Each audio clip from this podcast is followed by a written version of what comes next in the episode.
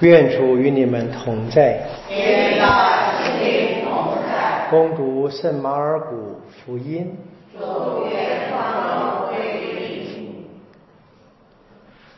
有一个经师听见了他们的辩论，觉得耶稣对他们回答的好，便上前来问他说：“一切诫命中哪一条是第一条呢？”耶稣回答说。第一条是以色列，你要听上主，我们的天主是唯一的天主，你应当全心全灵全意全力爱上主你的天主。第二条是，你应当爱近人如你自己，再没有别的诫命比这两条更大的了。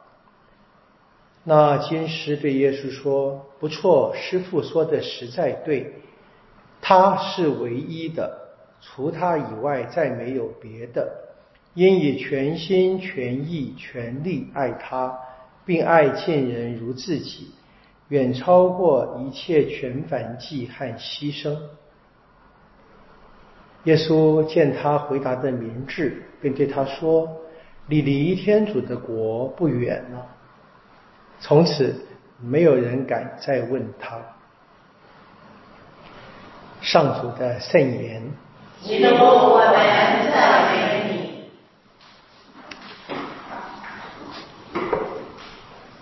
犹太的历史里面，跟天主来往，人就是不断的去聆听天主，然后得到天主的启示，有这个所谓的梅瑟法律，有这个诫命。从最初的十句话，一直发展到耶稣的年代，变成了六百一十三条啊，巨细靡遗的法令。当然，跟我们今天这个各国的所行的访问台湾的六法全书比，还是少的很多啊，对不对？不过六百一十三条已经让人开始想到了，要把这一每一条都守好，是几乎是不可能的。那自然就会问，有没有一个最核心的？有没有？哪一个是绝对要被完全尊重的？那么这边谈的是爱天主、爱人嘛？爱天主的写法是很清楚，《生命记》里面所说是成了以色列他们今天一般我们会说以色列最原始的信经啊，爱天主，全心全灵全意全力。我们今天的教会的语音就是爱天主在万有之上。问题是爱。可以用法律来规定吗？我们啊，不爱是犯法，我们大概没办法想象啊。对，的确，这个不是我们一般所谓的这一些呃情感性的、简单的，或者是一些我们说有时候那个冲昏了理智的这样的情爱，不是这个。所以，爱在教会的发展里面，神学上的解释常常是谈到这是个意志的行动，意志。不论我喜欢不喜欢，我知道应该爱，爱天主，爱人，知道我们是从天主而来的，知道天主愿意创造一个共荣的团体，成为跟他啊回应对答的对象，或者说分享他内在的爱。所以这边最后的话就是这个来问耶稣的这位经师。觉得耶稣讲得好，他几乎是重复了一遍，说师傅讲的真好，要重复一遍，爱天主，爱人，超越一切，甚至超过他们的所有的极限。耶稣说了，你离天主不远。那么不远是多远？我常常问这个问题，跟各位分享过，不远啊，那是多远呢？就剩下的把这一些活出来，就这么简单。我真正愿意活出来。那么就在天国里面了。如果真正的愿意爱天主、爱人，在生活上的确的实践，那这个大概是我们可以再做一个一般，我所每天我们都有一些简单的醒察的话，做一个最简单的标准，看看我今天的一天的生活，我的言语、我的行动啊，在晚上啊，在自己单独一个人独处的时候是很好的，面对自己，诚实的面对自己，我诚诚实的。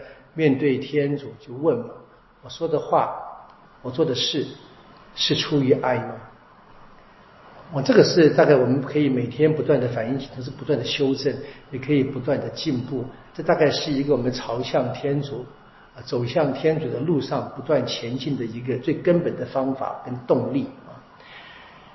那读经，我们听见一个很美的爱的一个例子啊，这个多比亚终于要娶妻了嘛，要娶这个呃莎拉啊。我们这个读经的书跳得太快了，有点可惜了。不过各位，我们我们这边的大家读过，我还是可以再读一下下。那非常美的一段故事嘛，就是现在就是我们看见的古代婚姻的一个非常好的一个制度跟系统啊。首先是呢父母亲的同意啊，真的是父母亲。把孩子许配给另外一位，就父母亲也同意，然后呢是按照他们的法律或者传统风俗，然后写下什么婚约，写下婚约，然后是欢宴啊，欢宴啊，最后呢是合房啊，这四个步骤我们今天大概。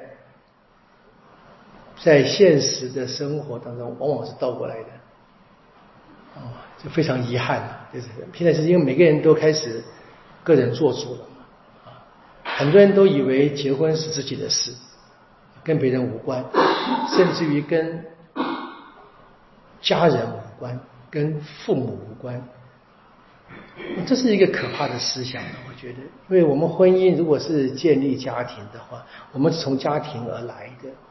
嗯，至少基督信仰应该要肯定的，就是在家庭的爱当中，人长大，在这个爱当中，人学会建立新的家庭，这是必须的。然后呢，这个家庭的出现呢，并不是理所当然的，是在天主的计划当中。所以我们看见多比亚的祈祷是一个很美的一个例子，一开始一样赞颂天主。我们昨天听过了这个托比特的祈祷。撒旦的祈祷啊，一开始先就是信仰表达。我们的祈祷首先是表达我们的信仰，大家回到福音嘛，先是一切，知道我们从天主而来，我们回应天主，这是爱天主的最具体的表现。然后呢，从这一个从天主那边所领受的爱，从我们回应天主的爱，我们学会爱我们身边的人。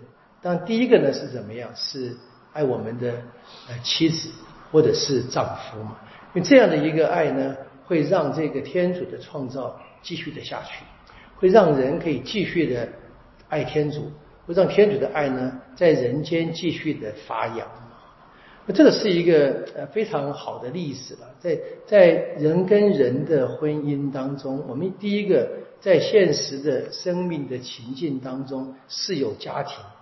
我们从家庭而来，我们也要彼此支持。在家庭的成长当中，我们学会了爱，因为我们被爱，我们学会了爱，我们才有能力去爱爱别人。我们也因此才有能力建立新的家庭。哦，这是非常非常简单的一个真理，我们就得不断的不断的去去去学习。然后呢，我们明白，在这样的一个爱当中，不能够缺的是整个生命的起源嘛，是爱的根源。是天主，所以这必须要在这个天主内去看我们生命的全部的关系，特别是这一个婚姻的关系，我们需要天主的祝福的。我们为所有啊准备结婚的人啊，能够为他们祈祷；我们也为所有在过婚姻生活的人祈祷，求天主这样的爱能够在我们的家庭里面继续的发展下去。